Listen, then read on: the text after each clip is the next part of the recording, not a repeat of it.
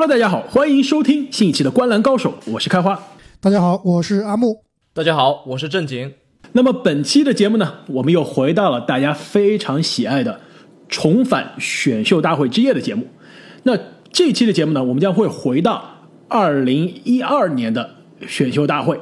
那么我们三位球队总经理呢，会带着过去这几年的记忆啊，穿越回二零一二年的选秀之夜当晚，就像开了天眼一样。那么所有选秀大会之前发生的交易或者是变动，我们就默认已经发生了。但是当选秀大会开始的那一刻之后，所有的交易我们就默认没有发生。所以啊，我们三个总经理啊，都有肩负着穿越回历史现场去改变这些球队历史的这样一个重任。其实啊，我不知道你们俩的这个感受怎么样。其实过去这几天，随着我对于这一年选秀大会的这个研究的深入啊，我真的觉得这一届选秀大会真的是大家非常低估的一届选秀大会。因为我们之前呢，在这个大家听众、球迷朋友的留言中啊，经常看到大家非常关心的是，比如说字母哥的一三年的选秀大会，比如说零九年有库里、有哈登的这届选秀大会，当然还有零三、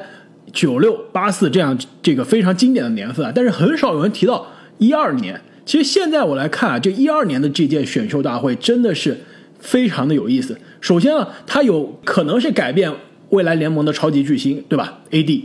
而且有足够多的这样一个球星。其实现在有四个人已经进过了最佳阵容，额外还有两个人今年有可能会进，所以有六个最佳阵容水平的这样一个这个球员。其实就是说这届选秀大会的这个头部啊，非常的强。同时呢，这个其实他也有十多个可以稳定在现在 NBA 打轮换的球员，其实他的这个深度也很强，而且二轮秀有五到六个二轮秀也是非常的出彩。同时呢，这个第二顺位和这个第五顺位啊，也诞生了可以说近几年非常让大家印象深刻的水货的选择。其实我觉得这届选秀大会其实话题非常多，但是往往是被大家所低估的一届选秀大会。我不知道大家还记不记得之前我说过这个关于每届选秀的名人堂最佳阵容以及这个全明星的定律啊？我觉得这届绝对是超过这个平均水平的一届。没错，其实有好几位球员都已经成长为各自球队的中坚力量，甚至还有王朝缔造者在其中啊。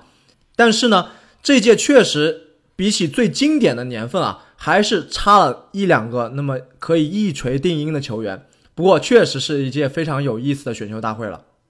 或者说，其实是这一届的有潜力可以成为一锤定音的球员，他们还需要在未来的这个职业生涯中证明自己。其实我们后面肯定会聊到，其实这这一届选秀大会中最厉害的这头部的这几位球员，其实现在都在一个职业生涯的上升期，都是有可能去改变自己的球队的未来的历史，也有可能改变这届选秀大会的历史。那我们废话不多说，让我们穿越回二零一二年的 NBA 选秀大会现场。新奥尔良黄蜂队以第一顺位选择安东尼·戴维斯，我想这个选择。其实没什么好谈的了。我觉得戴维斯从他进联盟之前开始啊，就是众望所归。而且其实有一个非常有意思的这个话题啊，就我觉得也是给这届选秀大会增加了额外的话题，就是当年黄蜂是怎么样拿到这个状元签的？因为当时的黄蜂并不是联盟最差的战绩的球队，其实他是当年啊并列倒数第三的战绩。因为当时的黄蜂啊，就是新奥尔良黄蜂啊，是联盟托管的。而且呢，全联盟都知道啊，未来的这个选秀大会上呢这个状元的人选，基本上已经是浓眉哥已经钦定了。所以当时新奥尔良啊，神秘的抽到了这个状元签啊，也是引起了很多阴谋论的这样一个揣测。因为一支联盟托管的球队，并不是最差的战绩，但是选到了大家众望所归的这样一个这个状元签。而且刚刚进入这一个届选秀大会的这个赛季，也是新奥尔良失去了这个克里斯保罗之后的第一个赛季。而且球队的战绩也非常糟糕，阵容呢也是伤病不断。其实当时球队最有天赋、最有希望的球员呢，是因为克里斯保罗交易啊，交易到阵容中的这个埃里克戈登。但是因为戈登的大伤，也导致了这个黄蜂的这个战绩啊非常的糟糕。其实当时选到了安东尼戴维斯啊，也是完全改变了这支球队的命运。没错。浓眉哥戴维斯在这个数据的领域啊，其实已经不用我们多说了，多次拿下了非常可怕的这个怪兽级的数据。我觉得现在摆在浓眉哥面前唯一的问题就是总冠军了。如果他在这个停摆赛季恢复了之后，可以和詹姆斯一块拿下一个总冠军的话，那么我相信他的这个历史地位啊就会上升一大截。而且我觉得还有一个非常有意思啊，刚刚正经你说这个新奥尔良黄蜂队啊，其实我突然一下感觉有点不适应啊。对，现在叫鹈鹕队，已经叫鹈鹕队了。你知道吗？其实我今天做研究的时候，我才发现非常有意思。这一届选秀大会啊，是 NBA 历史上唯一一次新奥尔良黄蜂和布鲁克林篮网这两个球队同时同台出现。因为那一年呢，这个谢尔良还叫黄蜂，后面一年选秀大会的时候已经改成鹈鹕了。而布鲁克林篮网呢，则是在那个夏天刚刚从新泽西篮网改名成布鲁克林篮网。其实我非常同意正经你刚刚所说啊，就是浓眉哥在这个没有进入选秀大会之前就已经是全美人尽皆知的这个明星大学生了，而且他在这个拿到状元签之后的那个夏天，也是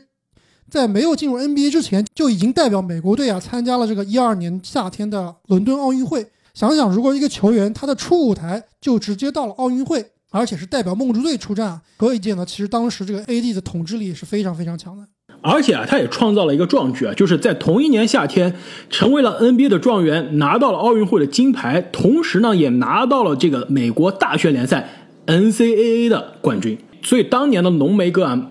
还没有在联盟打一场比赛，已经是成为了当之无愧的人生赢家了。所以这道题给正经基本上是一个送分题。夏洛特山猫队以第二顺位选择。达米安·利拉德，你居然错过了 MKG，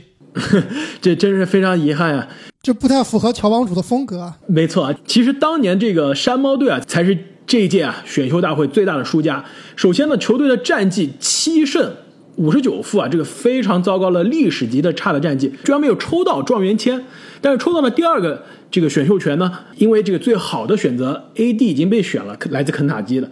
所以说，乔帮主啊就选择了这个肯塔基的另一个肯塔基的另外一个肯塔基的球员 MKG。但这两个肯塔基的球员虽然都是当年这个 NCAA 炙手可热的这个冠军球员啊，但是真的是差了这个不止两个档次了。所以，如果让我重回这个选秀大会之夜啊，去改变。山猫队的这个历史啊，选择利拉德是非常简单的选择。当时的球队呢，其实肯巴还是新秀，真正的球队老大是马盖蒂，就是曾经最早应该是在之前应该是在这个快船队，对，在快船队跟这个布兰德搭档过的马盖蒂。所以说整个球队呢，其实可以说是个青黄不接，真的是什么都缺。虽然我觉得肯巴加利拉德的这个后场，现在看来就是说。这两个人搭配啊，可能进攻非常的爆炸，有可能是当时的新的这个水花兄弟啊，但是防守可能比较糟糕。但我觉得，如果这个球队已经在这样一个重建的状态了，其实选的根本不是合适的位置的，而是选择的是天赋。所以这届所有的球员啊，既然浓眉哥被选了，我觉得剩下来这个第二个选择肯定就是利拉德。那众所周知啊，利拉德已经是 NBA 的超级球星了，这么多年来也是为我们奉献了很多很多这个非常难忘的比赛。那你们觉得利拉德离这个最后能拿到？名人堂球员啊，还有没有差距呢？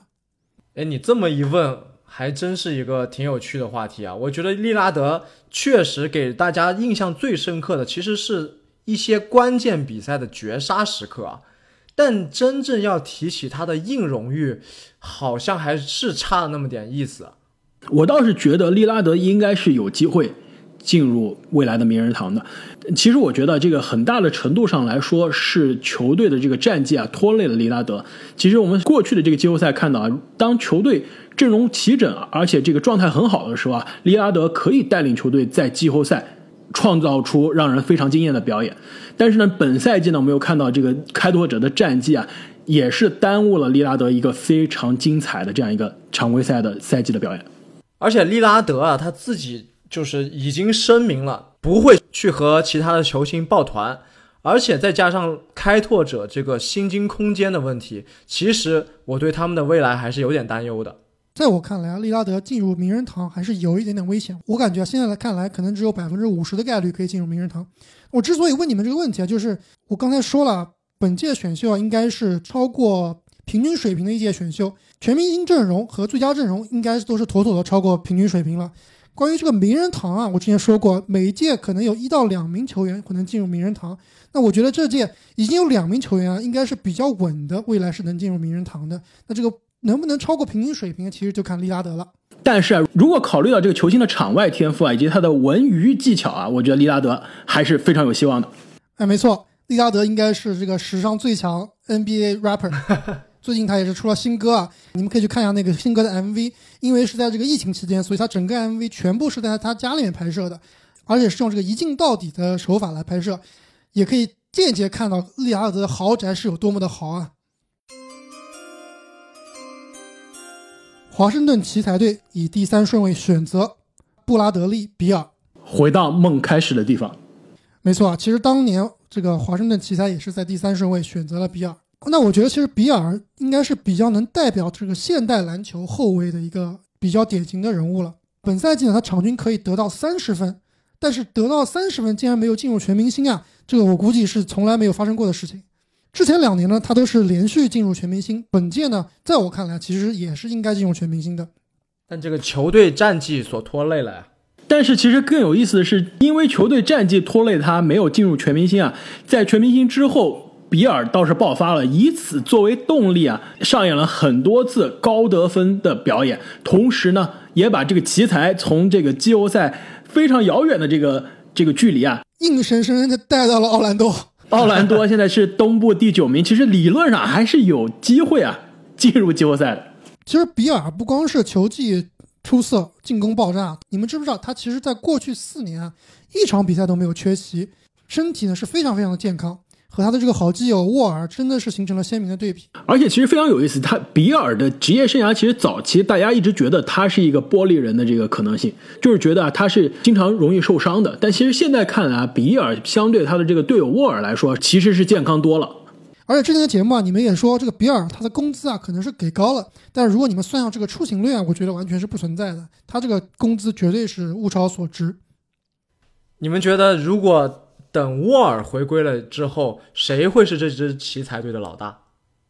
我觉得现在已经没有悬念了，因为沃尔。第一年纪已经大了，第二他这个跟腱撕裂对于他这种特别依靠这个身体、特别依靠速度和爆发力的球员来说，其实是一个毁灭性的打击。我估计沃尔回来以后啊，应该也是达不到全明星的水平了。其实阿莫，你刚刚说这一届有两个球员已经是锁定了这个名人堂了，利拉德呢可能是百分之五十五十还是有可能的，但是我知道你说的另外一个锁定的肯定不是比尔。其实我倒是觉得。比尔比利拉德稍微是在这个名人堂概率上是差了一些，但是并不是差特别多。我倒是觉得比尔如果球队的战绩能有改善的话，还是有希望的。毕竟场均三十分的这样一个表现啊，如果能延续下去，这对于他进入名人堂来说还是非常有帮助的。并且啊，大家觉得比尔已经在联盟打了很久了，但是实际上他才二十六岁啊。对比利拉德年轻很多，比利拉德年轻很多，而且比很多最近两三年进入 NBA 的新秀还要年轻。所以说，其实未来只要比尔可以保持健康，我觉得他的这个职业生涯还有再往上提升的一定的空间。对这点我非常同意啊！而且我也觉得比尔在未来的几年可能每年都会进入全明星。克利夫兰骑士队以第四顺位选择追梦格林。我感觉到目前为止，这前四位的选择都没有什么悬念呀。而且追梦格林，我想就应该是那一位你所说的锁定名人堂资格的球员了吧？没错啊，追梦的成就：三个 NBA 总冠军，一次最佳防守球员，三次防守一阵，这个真的是名人堂妥妥的。而且我刚刚一开始的时候提到，这届选秀大会其实诞生了很多不错的二轮秀，其实追梦就是其中之一。当时选秀大会追梦是在第二轮，总共呢第三十五位才被选到。其实考虑到他当时在大学在密西根大学打得非常的不错，其实已经小有名气了。勇士能在这个位置上淘到他，真的是非常的幸运。而且其实当时追梦呢，我觉得大家对他的这样一个很多球队对他表示的怀疑，一方面是觉得他他的这样一个位置非常的尴尬，打三呢感觉他投射差了点，速度差了点，对，打四呢其实感觉矮了点，身高也不高，也身高也矮了一点，也不够强壮，所以觉得非常的一个尴尬的存在。而且大家也觉得这个球员可能这年纪相对比较大了，不是一个这个大一的新秀。对，我记得他是个大四的被选进来的。没错，所以不敢去选他。但是呢，球队没有意识到，其实就在那几年之后啊，这 NBA 的这个打法已经完全改变了。追梦这个其实刚入行打三号位的球员，已经打成了四号位，再过几年已经打到五号位，其实成为了死亡五小中的这个。中锋的角色，其实当时的这个勇士，大家说当时的勇士非常的有远见，选择了追梦，然后让他成为这个死亡五小的关键球员。其实事实上呢，其实追梦刚刚进入联盟的时候，勇士也不知道怎么用他。当时勇士的内线还是非常传统的博古特加大卫里的这样一个灾难型的这个没有空间的内线组合。其实是直到后来，当大卫里在二零一四年受伤之后，才不得不把追梦顶到。首发的位置才创造了那支让大家印象非常深刻的总冠军的勇士队。可以说，勇士能发掘到追梦是非常的有眼光。但是，其实对于追梦这种类型球员的培养，还是一个逐渐的这样一个探索的过程。那我们还是回到骑士队啊。其实当年的骑士队呢，是老詹离开的第二年。那前一年呢，就选了状元签欧文。现实世界里啊，骑士在这个第四顺位是选择了维特斯。那现在基本上是一个找不到工作球员了。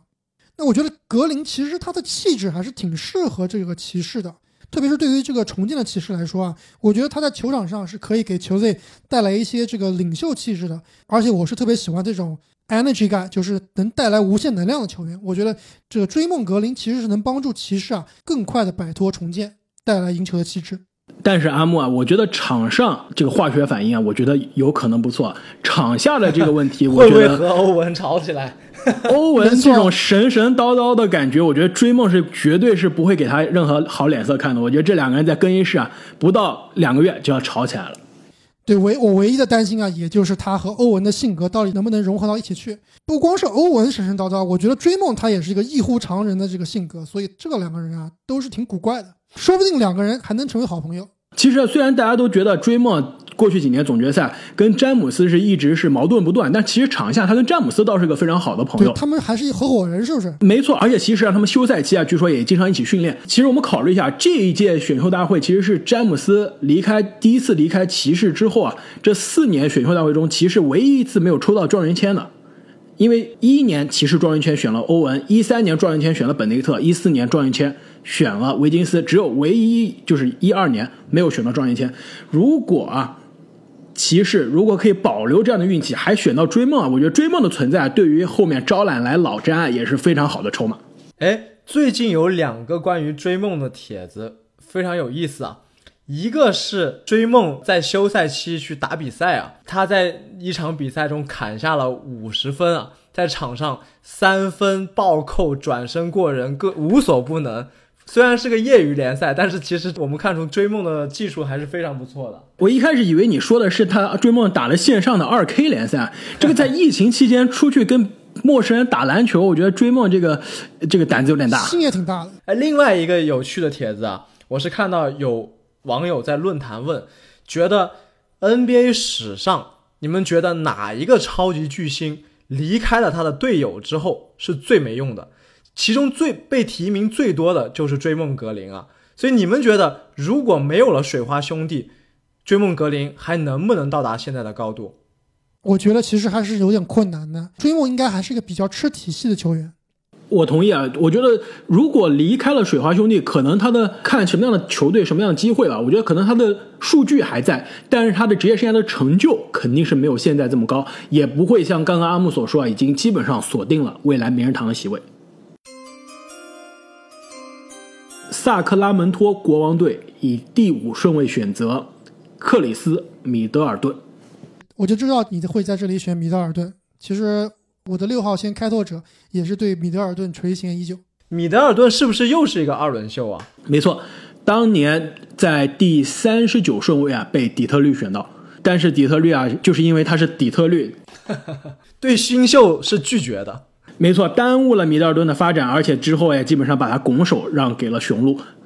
当年的国王呢，在这个顺位啊，其实也不比那个时候的底特律啊好很多。在这第五顺位呢，选择了一个肌肉男托马斯罗宾逊，也可以说这届选秀大会最大的水货之一了。虽然 MKG 是在第二顺位被选择，但是他现在依然是在 NBA 依然能打上球。但是这个托马斯罗宾逊基本上早就淡出了联盟了。我记得这个当时托马斯罗宾逊在二 K 里面是相当好用的。没错，这个是篮板怪兽。但是呢，其实当时的球队也是非常的迷，因为其实内线呢已经有二年级的这个考神了，当时的考神基本上场均也有十九加十的这样一个准全明星的数据了。同时呢，还有新秀的小托马斯，还有当时可以说是一个以火枪手存在的这个马库斯索顿，也是一个得分能力很爆炸的球员。同时呢，还有三年级的前最佳新秀艾文斯，可以说球队还是有挺多的才华的。但是呢，战绩呢一直就是非常的糟糕。所以我觉得在接下来的所有的新秀中啊，米德尔顿是非常适合用来提升球队战绩的一个存在。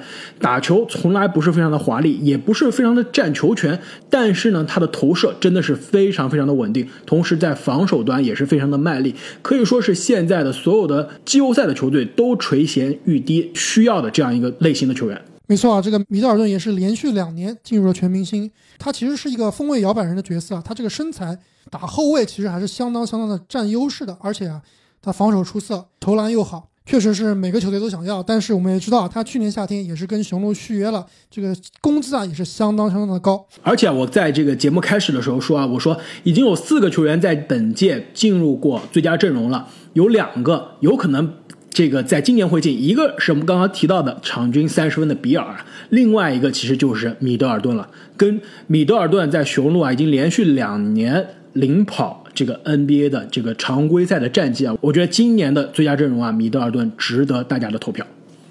而且我觉得米德尔顿他是一个厚积薄发的球员。其实刚开始的时候，他被很多人诟病这个不会运球、不会突破。没错，而且他刚进联盟的时候是被很多人吐槽他不会投三分的，只会投中距离啊。他的这个新秀赛季三分的命中率只有百分之三十一。我记得那一年啊，他在 RK 里面他基本上是没法用，就身体又单薄，投篮又差。但是现在呢，他已经成长成为多年场均。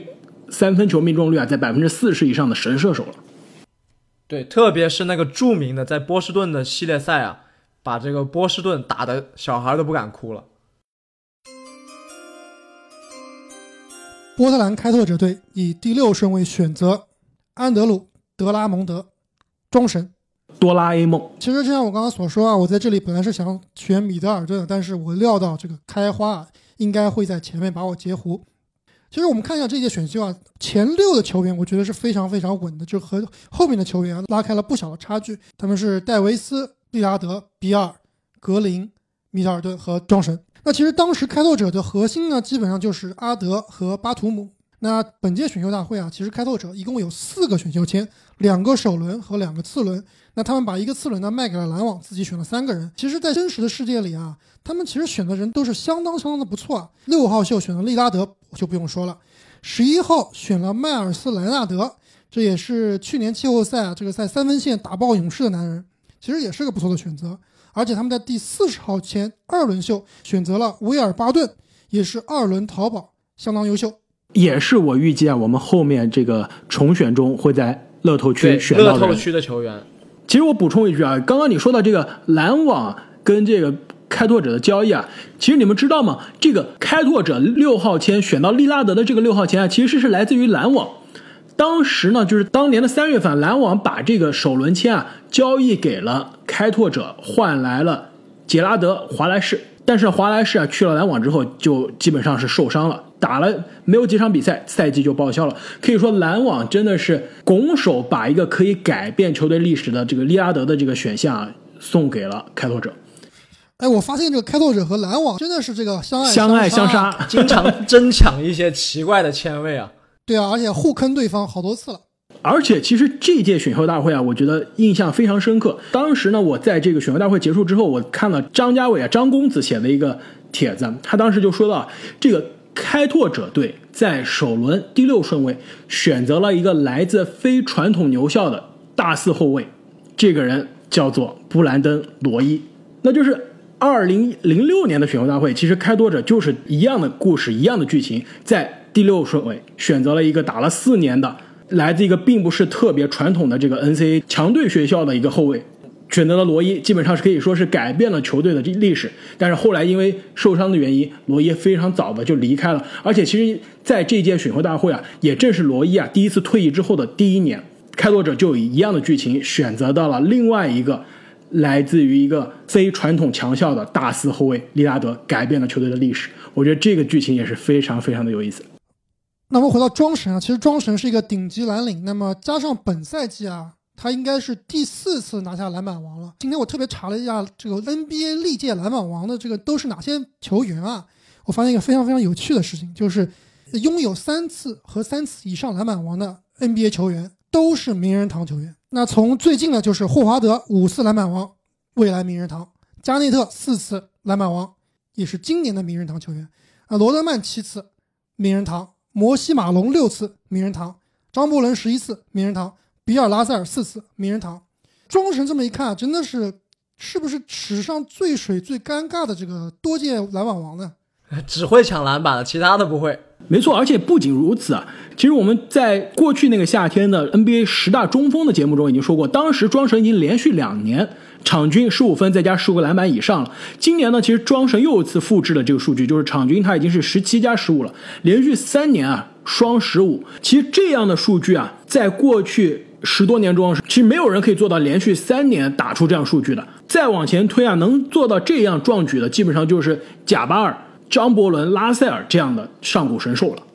如果庄神能够在以后的比赛里面提高自己这个对赢球的贡献啊。打更多的季后赛，摆脱这个数据刷子的嫌疑，我觉得他的职业生涯才能更进一步。而且，其实他已经现在换了这个职业生涯的第二支球队了。其实留给他去改变自己职业生涯轨迹的机会也并不是特别多了。毕竟庄神今年已经有接近是三十岁，已经二十九岁了。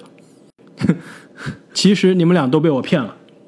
因为庄神啊，你大家感觉他已经在 NBA 打了十五年了，但事实上他今年才不到二十六岁。其实就是说跟比尔一样，其实是比很多这两三年进入 NBA 的新秀来说还要年轻。所所以他还能再浪几年，对吧？把把三分开发出来是吗？其实我觉得这几年其实大家黑庄神黑的有点多了，而且我觉得他这个球队的把他交易呢，也是基本上把他的这个价值压到了最低点。但是我倒是觉得现在庄神是被大家。低估了，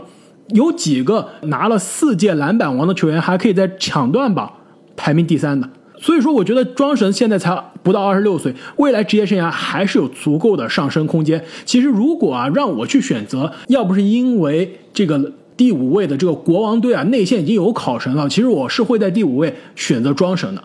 其实你这么一说，他的未来还真的有可能有所改变。其实我们知道，他这个夏天马上就面临着要续约，而且他的市场呢肯定是不太好，很有可能啊，今年夏天他拿不到一个很好的合同。但是我觉得，他如果拿一个小合同或者是一个短合同，去一个比较好的球队呢，未必是一件坏事。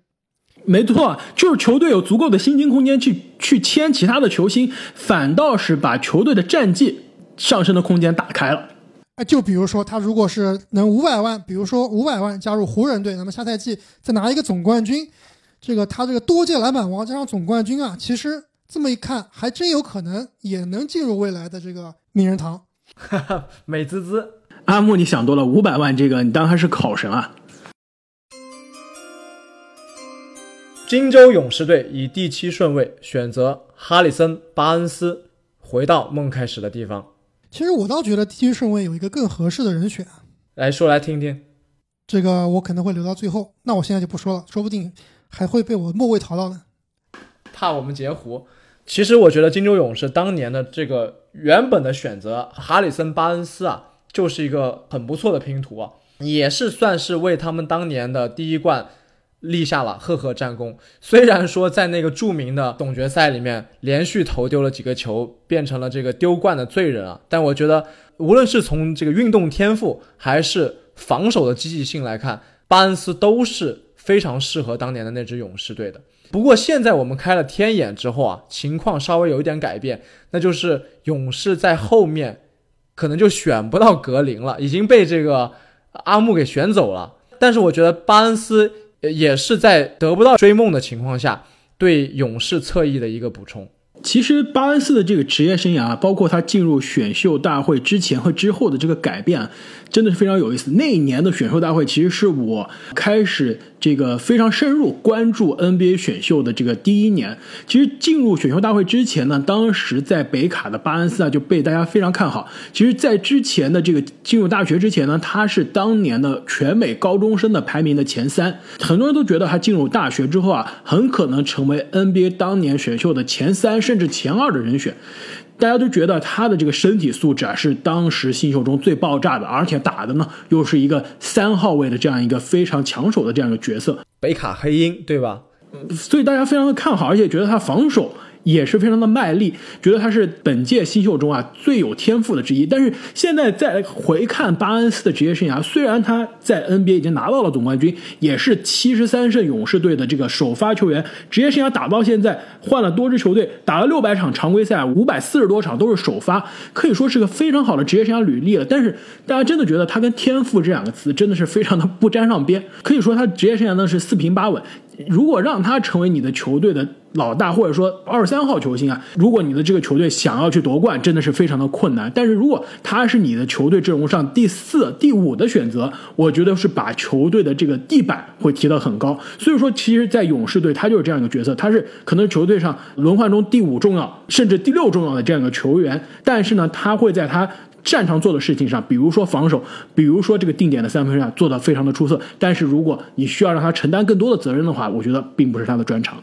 对呀，当时我记得小牛签他的时候，也有一定的想让他承担起进攻重担的这个想法。不过后来事实证明，即使给够了他球权，他依然是上限非常的有限。而且还有非常有意思的一点，就是这年勇士他能在第七位有这么高位的这个选择，也是因为库里的受伤。其实当时的库里可以说是达到了他这支股票的最低点了。那一年的库里呢，因为受伤，一共只打了二十六场比赛，场均呢只有十四分，和大家之后印象非常深刻的得分王 MVP 的库里真的是有天壤之别。正是因为那一年的这个库里的受伤，勇士的。战绩的糟糕啊，才让他们有机会有第七顺位选择到了未来总冠军的首发球员。而且你提到当时这个勇士队啊，其实，在选秀大会之前，应该是在三月份左右的时候，他们刚刚把这个当年的库里的老大蒙塔爱丽丝换到了雄鹿，换回了这个内线的博古特，其实默默完成了他们的冠军拼图啊。没错，其实我后面在这个雄鹿的选择中，我还想谈到这笔交易。当时这笔交易可以说很多人是觉得勇士是血亏啊，因为当时的蒙塔·爱丽丝是个场均二十多分的非常爆炸的一个后场的球员。大家觉得这个换来了一个从来也没有进过全明星的这个博古特啊，真的是非常的奇怪。但是现在再来看，那一笔交易可以说是为未来的这支总冠军勇士。奠定下了非常重要的内线防守基石。我觉得更重要的不是说奠定了他的内线基石博古特，而是他把这个真正把大卫啊转交给了库里，这才是更重要的一点。我觉得你这个说的是现在来看的这个历史的故事，但是事实上啊，当时球队那段时间的老大。还是这个全明星大卫里，当时还是有场均二十加十的这样一个贡献。但我觉得他们的制服组一定是看到了库里未来的潜力，不然他也不会把爱丽丝给交易走了。多伦多猛龙队以第八顺位选择杰克劳德，跟我想的好像又不太一样。我就觉得不会是他嘛。阿莫，你刚刚是不是紧张了一下，以为我会选到你的宝藏男孩？对，目前 so far so good，我觉得我还有希望。我完全想不到是谁。其实因为我是这个诺维斯基的球迷啊，是达拉斯的这个多年的死忠。当年的选秀大会呢，小牛是在第二轮在三十四顺位选择了克劳德。其实当时我是非常看好小牛这笔选择的，因为当时小牛呢其实一直是非常想要一个三 D 球员，而且克劳德的这种这个防守卖力啊，可以有一定的投篮，而且这个。球风非常的彪悍，其实我觉得是非常适合这样一个角色的。但是呢，很快小牛就把克劳德交易走了，和其他筹码一起呢换来了隆多。其实可以说，克劳德在波士顿，后来已经成长成为了联盟非常争相抢购的这样一个三四位的三 D 球员。所以说，放到那一年的这个多伦多呢，当时多伦多可以说是战绩非常糟糕，在东部呢只能排到第十一位，因为当时呢这个洛瑞还没有来到多伦多，就在这个二零一二的夏天即将到来，所以说球队当时的老大是这个水货状元巴格亚尼，他场均呢虽然有十九分，但是作为一个中锋，场均只有五个篮板，而且投篮命中率啊只有百分之四十三，所以说整个球队是一个非常混乱的一个存在，而且球队呢其实缺的就是一个三四号位可以防守。可以干脏活累活的这样一个存在，也就是球队后来啊，在这个自由市场淘来的这个卡罗尔的这样一个角色。其实现在想一想，如果当时选择了克劳德，就用不着在自由市场给卡罗尔那样一个千万的大合同了。其实我觉得这一届选秀以克劳德为代表啊，其实是出了好几个还不错的这样的三 D 锋位摇摆人的。没错，其实我们看一下这届的选秀球员，总体来看内线球员相对比较少，比较弱。但是在这个正你所说的锋位摇摆人上，真的有好几名球员，现在也都是 NBA 现在正当打的一些主力球员。而且克劳德他的这个虽然职业生涯的数据看上去不够华丽啊，但是他一直是一个赢球贡献非常多的球员。其实本届新秀中啊，所有人的这个赢球贡献值，其实前八的球员是独一档的。其实克劳德就是本届新秀中赢球贡献值排名第八的球员。底特律活塞队以第九顺位选择。埃文·富尼耶，完了，我的人没了。原来你想选富尼耶啊？必须啊，富尼耶真的很厉害。我觉得我当时考虑过富尼耶，就是在选勇士队的时候，但是我觉得勇士队的火力已经够强了，并不需要富尼耶再进行火力输出啊，反而是巴恩斯这样的防守见长的球员更好。当年的选秀大会呢，富尼耶是在首轮第二十顺位啊，被丹佛掘金选到了。其实当时因为他是一个来自法国的球员呢，这个很多球探以及 NBA 的球队都对他不是特别了解，包括这个掘金队啊，选了他之后呢，也不知道怎么用。其实有一段时间啊，富尼耶是打的这个替补控卫的这个位置。其实现在我们想看来啊，其实这个位置是非常不适合富尼耶的这个风格，他是一个典型的。这个二三号位呢，以得分见长的球员，让他去打一个组织后卫啊，其实并不是他的专长。那其实，在掘金呢，他也没待多久啊，就被交易到了这个魔术。可以说，他的职业生涯是来到魔术之后啊，是真正的开始了腾飞。本赛季呢，他场均啊可以贡献十八点八分，但是呢，他的这个命中率啊真的是非常的高效，投篮命中率百分之。四十七三分球命中率超过百分之四十，而且场均可以进将近三个三分球啊！罚球命中率也是连续五年在百分之八十以上，可以说在这个位置选择到一个可以说是联盟平均水平以上的这样一个得分后卫啊，我觉得是一个相对不错的选择。而且当时的这个底特律活塞缺的呢，就是一个可以出来进攻的这样一个扛起进攻大任的一个球员。当时球队呢有门罗，有斯塔基，有这个上一年的新秀奈特。还有这个普林斯啊，但是其实每一个人都是一个，其实这几个人都是得分相对不够稳定的球员。富尼耶啊，现在看来，如果进入这支球队啊，很可能在两三年之内就已经承担起球队的首号得分手的重任了。那这么一看，福尼耶其实还挺不符合这个底特律的气质的。我们知道，底特律在过去几年都是都是选不会投篮的球员，难得这么好一个投手，估计拿到手里也会像浪费米德尔顿、浪费丁威迪这样把它浪费掉。哎，你这么一说啊，我觉得我还真的有点后悔了，是不是坑了弗里耶？看来底特律的投篮教练有问题啊！他们应该去鹈鹕挖一挖人。新奥尔良黄蜂队以第十顺位选择威尔巴顿。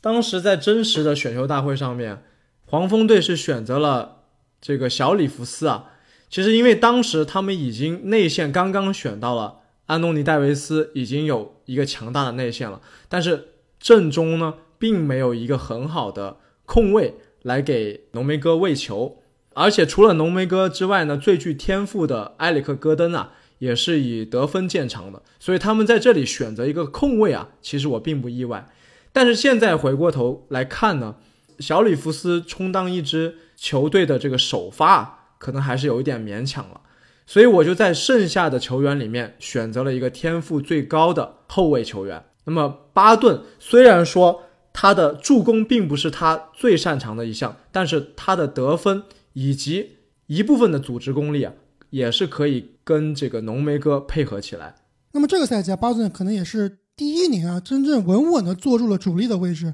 今年一共打了五十八场比赛，场场首发，场均呢可以得到十五点一分和六点三个篮板。而且啊，我们刚刚选到的这个球员中，已经说了很多这个本届的二轮淘宝啊，比如说追梦，比如说米德尔顿，比如说克劳德啊。其实巴顿呢，也是当年的一个二轮的新秀，是在第四十位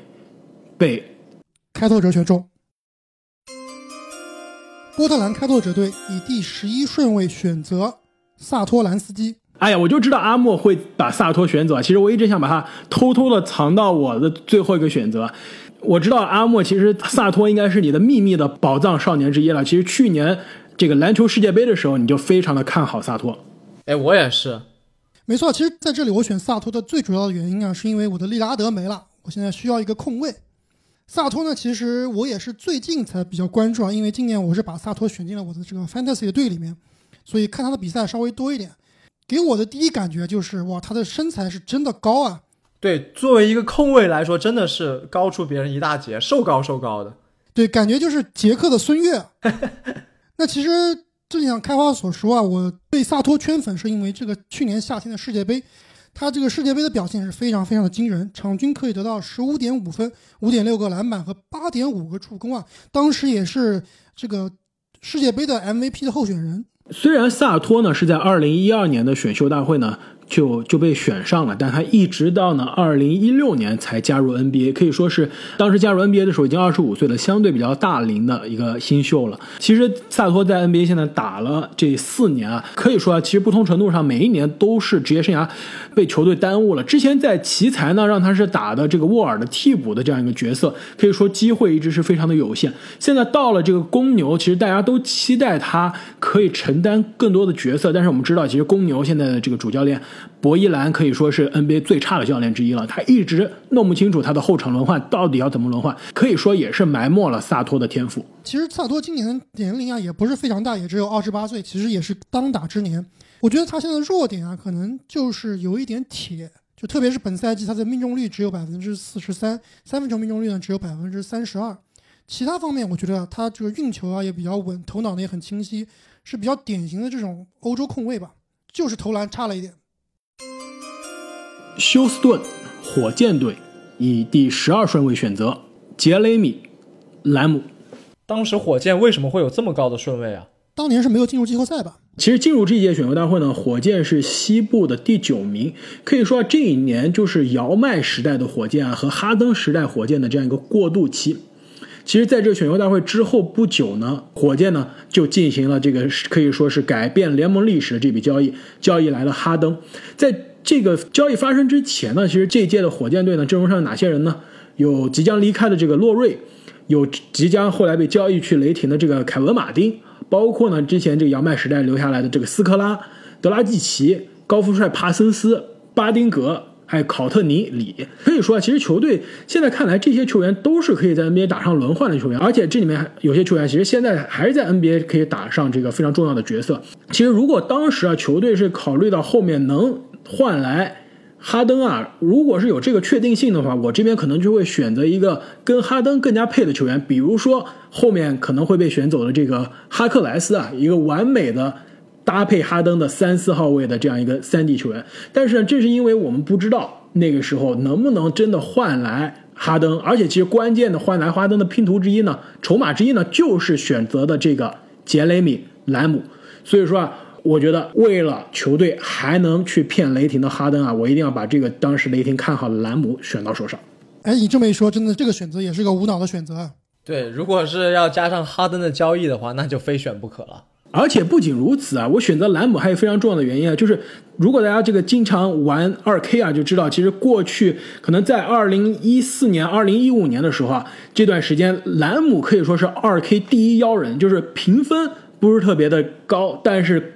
用起来就是非常非常的好用，可以说是著名的这个二 K 大神。除此之外呢，其实过去这几个赛季啊，兰姆打的是非常的不错，可以说是在 NBA 已经可以坐稳了这样一个轮换的二三号位的这样一个球员。本赛季呢，他虽然不是特别的健康，但是呢，在步行者队呢，场均得分也有十二分，并且呢，可以投进一点二个三分球。我对兰姆印象最深的就是他好像不止一次有过那种超远距离的绝杀。啊，就是之前一个赛季一八一九赛季对阵猛龙的时候，在后场投进了一个打板三分。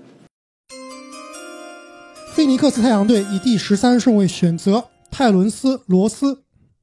那泰伦斯·罗斯呢，在真实的世界里啊，是在第八顺位被猛龙选走了，也是这个当时号称是卡特的接班人。他也是在新秀赛季啊，就拿到了自己的扣篮王。其实我刚刚说，当年这些新秀啊，我非常的关注啊。其实当时我选择的这个我的宝藏男孩，其实选择的就是泰伦斯·罗斯。当时我就是觉得这个小伙子，这个弹跳可以，而且三分也不错。其实我印象中非常深刻，其实他在猛龙啊也有过单场五十分的壮举啊。对，但是好像也是在他的职业生涯初期啊，有点像这个詹宁斯啊，这个爆发都太早了，而且这个稳定性非常的糟糕。但是他这两个赛季啊，其实又重新回到了这个人们的视野当中啊，也是在这个奥兰多打得相当不错。本赛季呢，他场均可以得到十四点八分，并且场均呢可以贡献二点六个三分球。如果排这个最佳第六人啊，他应该也是能进入这个，我觉得是前十的人选。如果魔术的这个战绩再好一点，可能能进入前五。没错，其实他的能力，进攻能力也是相当强的，也是我们所谓的双能卫的一种啊，也就是上场来给你抢分，这个个人攻击能力很强，可以自己持球攻，其实是一个非常非常好的第六人的选择。而且，其实放到阿莫，你这个二零一二年的这个太阳队呢，其实他也挺适合的，因为当时太阳呢，小斯已经离开了。那时呢，其实，在那个夏天即将去湖人，剩下来的人呢，比如说戈塔特啊，包括老希尔，都是球队相对年纪有点大了。其实来一个这个年轻的、有活力的、得分比较爆炸的这个罗斯啊，其实对于改变这支球队还是非常重要的。没错，其实他们在那个夏天的自由市场上呢，是弄来了火箭的德拉季奇和斯科拉，加上球队里面的塔克和这个戈塔克，其实他们需要的就是一个强力的得分手。密尔沃基雄鹿队以第十四顺位选择肯特·贝兹莫尔。那么刚刚我们也提过啊，雄鹿是刚刚从勇士交易来了这个爱丽丝，场均当时还能拿到二十多分。那么其实他们要么是选一个内线，要么是选一个侧翼。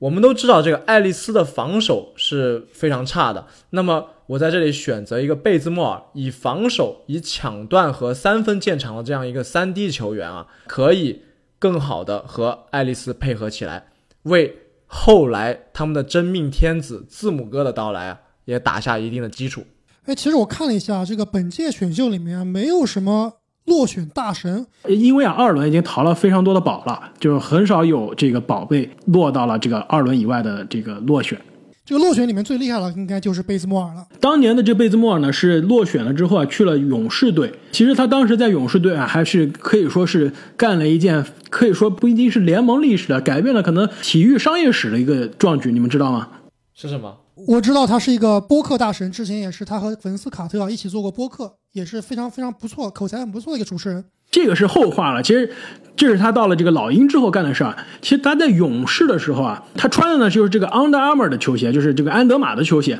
当时呢，库里其实他穿的是耐克，然后据说呢，贝兹摩尔就是安德玛这个安插在勇士更衣室中向库里安利安德玛的球鞋的这个。倒是很好的利用了他的口才啊，没错。据说，一方面呢是耐克在给库里续约的这个这个 PPT 上呢写错了库里的名字。首先呢，库里他是因为叫做史蒂芬库里，耐克呢把他叫成了史蒂夫库里。同时呢，他 PPT 上呢又把之前杜兰特的名字，这个是给杜兰特的 PPT 啊，名字都没改。直接就给库里看了，所以库里啊非常的生气，然后就决定不签耐克了。那他签谁呢？他想起哦，自己的小兄弟啊，这个贝兹摩尔天天跟我安利这个安德玛，那我就试试安德玛嘛。最后呢，他就签了安德玛。可以说，安德玛的这个 CEO 啊，真的是应该给贝兹摩尔发一个大的红包。基本上是这笔签约改变了整个品牌，改变了这个公司的这个轨迹。真的没错，我觉得安德玛这个这几年之所以能火起来，特别是之所以能进入这个中国市场啊，我觉得库里都是里面最最大的一个因素。这笔签约真的是把这个公司给盘活了。我觉得库里对于安德玛来说，就是乔丹对于耐克的这个一样的作用，可能还更多。而且不仅如此啊，这个正经我不知道你还记不记得，二零一五年的这一届呃总决赛，我们俩应该是每一场比赛六场比赛，我们俩每一场都是一起看的。当时勇士在第六场夺冠之后，我们第二天都干了一件事，你记得吗？就是我们都去买了 Under Armour 的股票。哈哈哈，没错，但是后来又跌成屎了。这个投资有风险，这个大家这个需要谨慎。啊，另外一个呢，其实关于贝兹莫尔还有一个非常有意思的故事，就是刚刚阿木提到，其实贝兹莫尔也是我们这个 NBA 球星开播客的这个先驱之一了。